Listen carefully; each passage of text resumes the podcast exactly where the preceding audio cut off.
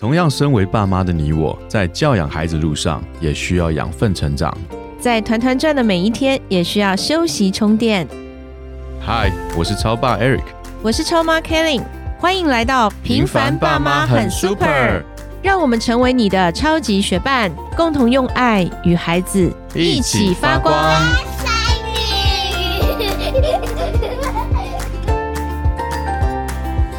嗨，我是超爸 Eric。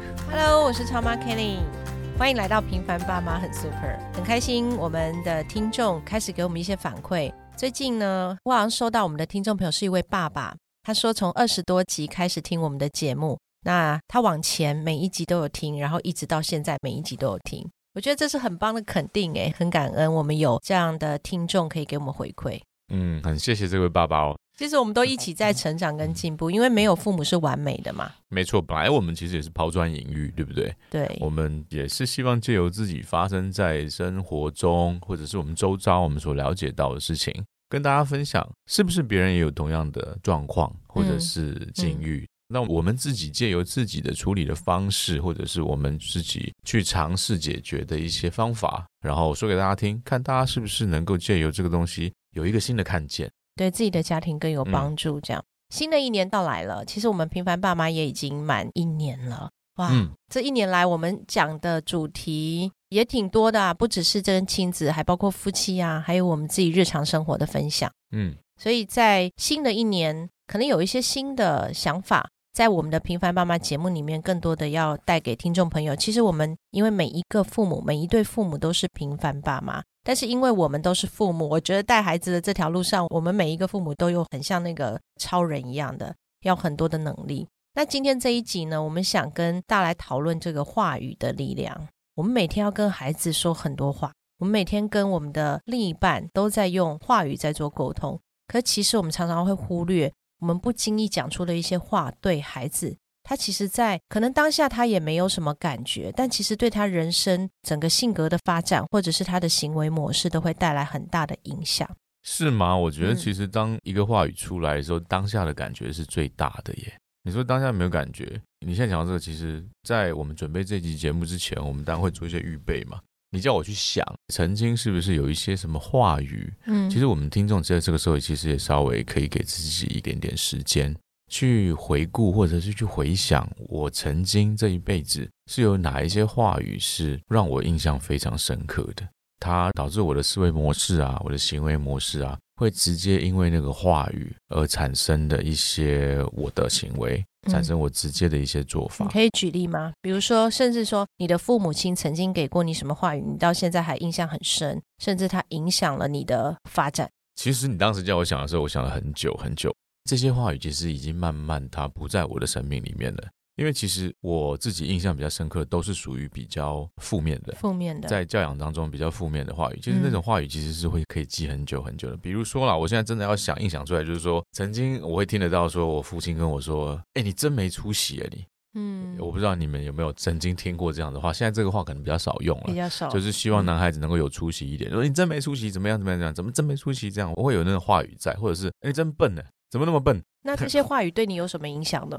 对我什么影响啊？嗯，刚开始我会希望我自己说哦好有出息一点吧，对，对啊，刚开始听到这话就说哦那就表现的有出息一点吧。嗯 听久了会觉得说我是不是真的没出息，嗯，或者是听久了我真笨，我应该聪明一点做这件事啊。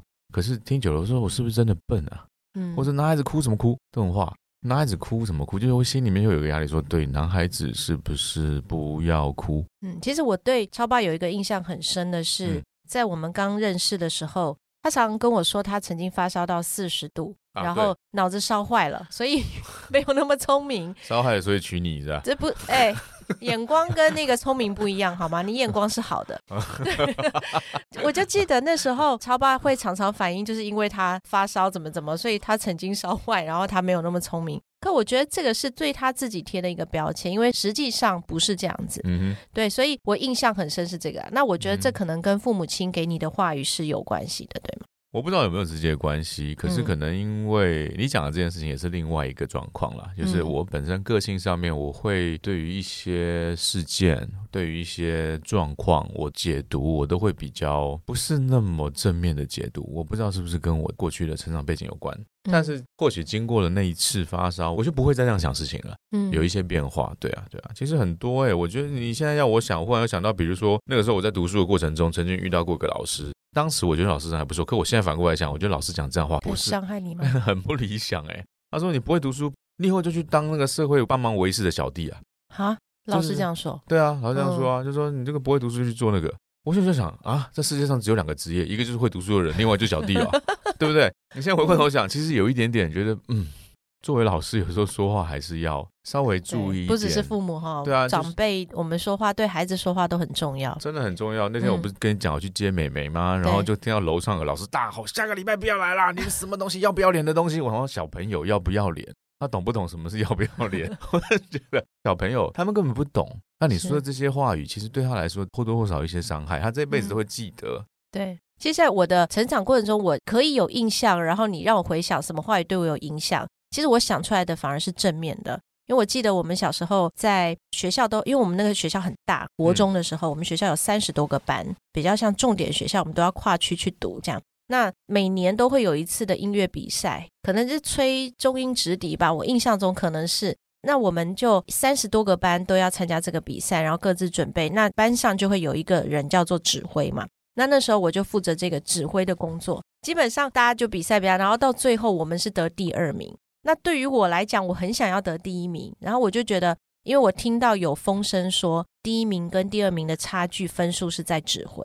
哇！当下我整个是很沮丧、很失望。我印象中那时候，同学骑脚踏车，女同学哦，不是男同学 骑脚踏车，我坐在后面，然后我就趴在他的背上哭，我就觉得是输在我，败在我。然后回去我就跟我妈说，那我妈那时候她刚好是来帮助我们做那个伴奏，因为她是钢琴老师，所以那一次的比赛呢，我就觉得我这一定要得名，因为我们老师其实他在我的印象中，其实他什么都希望我们是最优秀的，就我们这个班。虽然我们是一个很普通的班，但他在什么事情他都会去争取，所以我就觉得，哎，败在我，哎，我没有让我们的班级得第一名，这样，所以我整个好难过。那我妈就跟我说，其实我觉得你的表现非常棒，然后你很认真的在这一次的里面，那因为每一个评审他的观点不同，不是因为你不好，是因为评审的观点不同，搞不好换一个评审，换一个评分的老师，你就第一名了。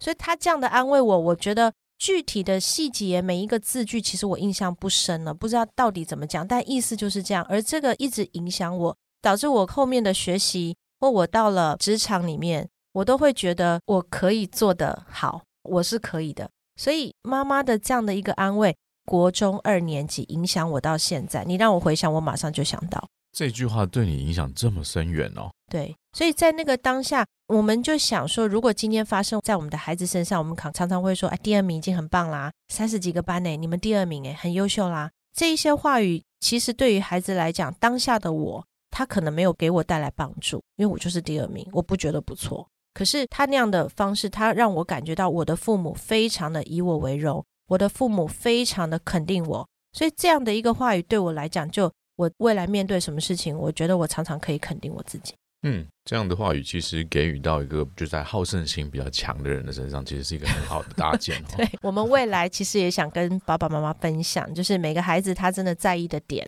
他的思考模式、行为模式不同，而我们的话语其实也都可以根据孩子的不同有一些调整。他不是在点上，对他不是一句话好像适用于所有的孩子，因为上帝造人本来就是不同的。对。那反思我们现在成为父母，那我们的话语是不是也在影响着我们的孩子呢？我相信是的。你这样讲，其实我也是因为我过去的成长背景，就是说，因为我是这样子，所以再加上我爸是军人嘛，军人在对于孩子的教导跟教养其实是比较严格的，可能就是用他所受到的管理的方式来管理他的家庭、他的孩子。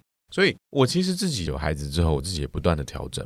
就是我曾经有一些可能不是那么美好的一些经验或者是经历的时候，我就会在这个地方特别注意。嗯，但我曾经被打得很惨了我小时候被打得很惨过，可我现在并没有说不打小孩，并没有这样子。为什么？因为我发觉打并不是目的，目的是要借由一些教导的方式给予他改变，对不对？我们曾经在前面节目讨论过，打可能只是说你众多使用教养的方式其中之一，并不是一定要用打。可是我并不会因为说我曾经被打得很惨，所以我决定不打是我的目的，这样就错了，这样就变成说好像我为了满足我自己本身希望达成这个目的而不打小孩，那小孩很容易就会变成说，反正我做什么事都不会被打，就是我觉得这个要厘清。但是你说是不是有什么话语？我曾经受过，我现在会尽量不去再造成孩子这方面的一些影响。其实我有哎，比如说我就不会说你这样很没出息，我不会这样讲。其实这个话现在也不流行了啦，所以我就不会这样讲。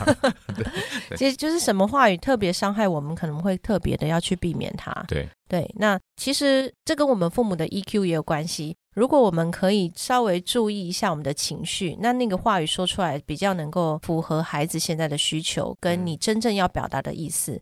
像孩子如果说他哭，他总是常常哭啊，我们都说啊，你每次都哭，你很爱哭，或者是不要用哭的解决事情啊。对，其实这样的说法对孩子来讲，他只是接收到一个信息，就是我哭不对，我不要哭，啊，哭不好。可是你就会让孩子他的情绪，可能他本来哭是一个抒发的一个管道，但你把这条通道给塞住了，所以他能够用什么样的方式去表达？可能他本来用哭的去发泄他情绪，比如说他很生气，或是他很失望、很难过，你告诉他不要哭，哭很没出息，或是哭没有用，哭没有帮助。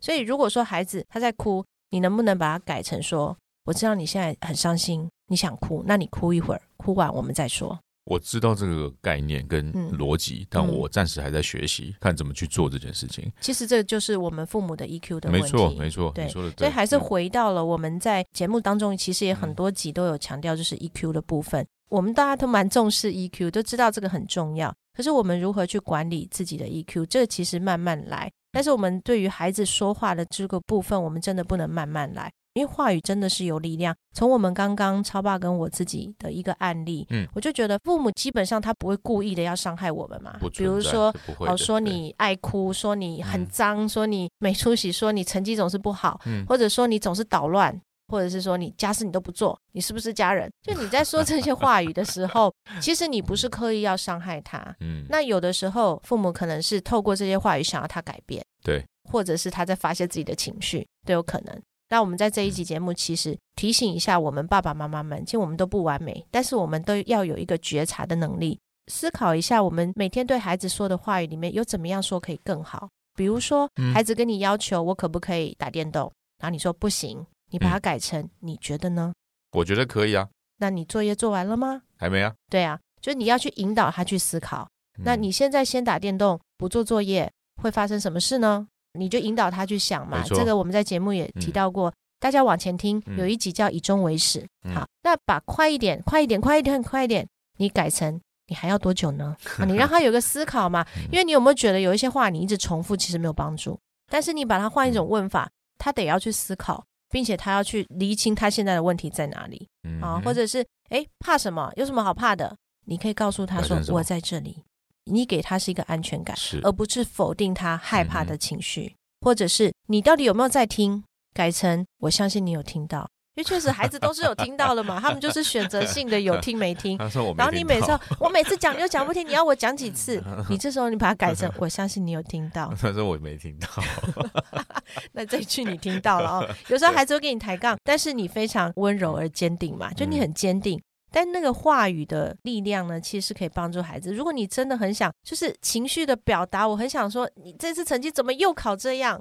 比如说你这样的情绪出来，那其实你转换一下，你先深呼吸嘛，因为你对他的话语，就像很多小男孩，他们成长过程中，他们可能常常把自己弄得身上脏兮兮的啊，啊，衣服脏脏的或什么，因为他们没有很在意，他们就喜欢在地上滚啊玩啊。呃，很多男孩甚至很多女孩也是这样啊，他把自己弄很脏，然后家长就说。你每次玩的很脏哎，你这样很脏哎，然后吃东西掉一地，或者是又在地上滚，地上细菌很多，尤其是 COVID 之后，我们每一个父母都变得很焦虑，而又现在又有很多的感冒的流行，所以就很焦虑。那孩子就会觉得，哎，我很脏，我很脏，这样。其实那些都是不太好的一些对孩子的影响。其实我借由从我们家就是小女儿里面。从她的一些表情啊，跟态度啊，我慢慢发觉到有一句话说的很对哦，就是说父母其实是孩子脾气模仿的对象。如果你话说对了，孩子的情绪也就对了。我们常常有一些表情跟状况，他其实都学起来的。他有一些在回应的时候，他其实就出现那样子的表情。所以你如果说话说对了，孩子的情绪也就会对了。嗯，希望我们都成为懂得说话艺术的父母，来帮助我们的孩子成长得更好。那我们这一集就到这边，下集再见喽，拜拜拜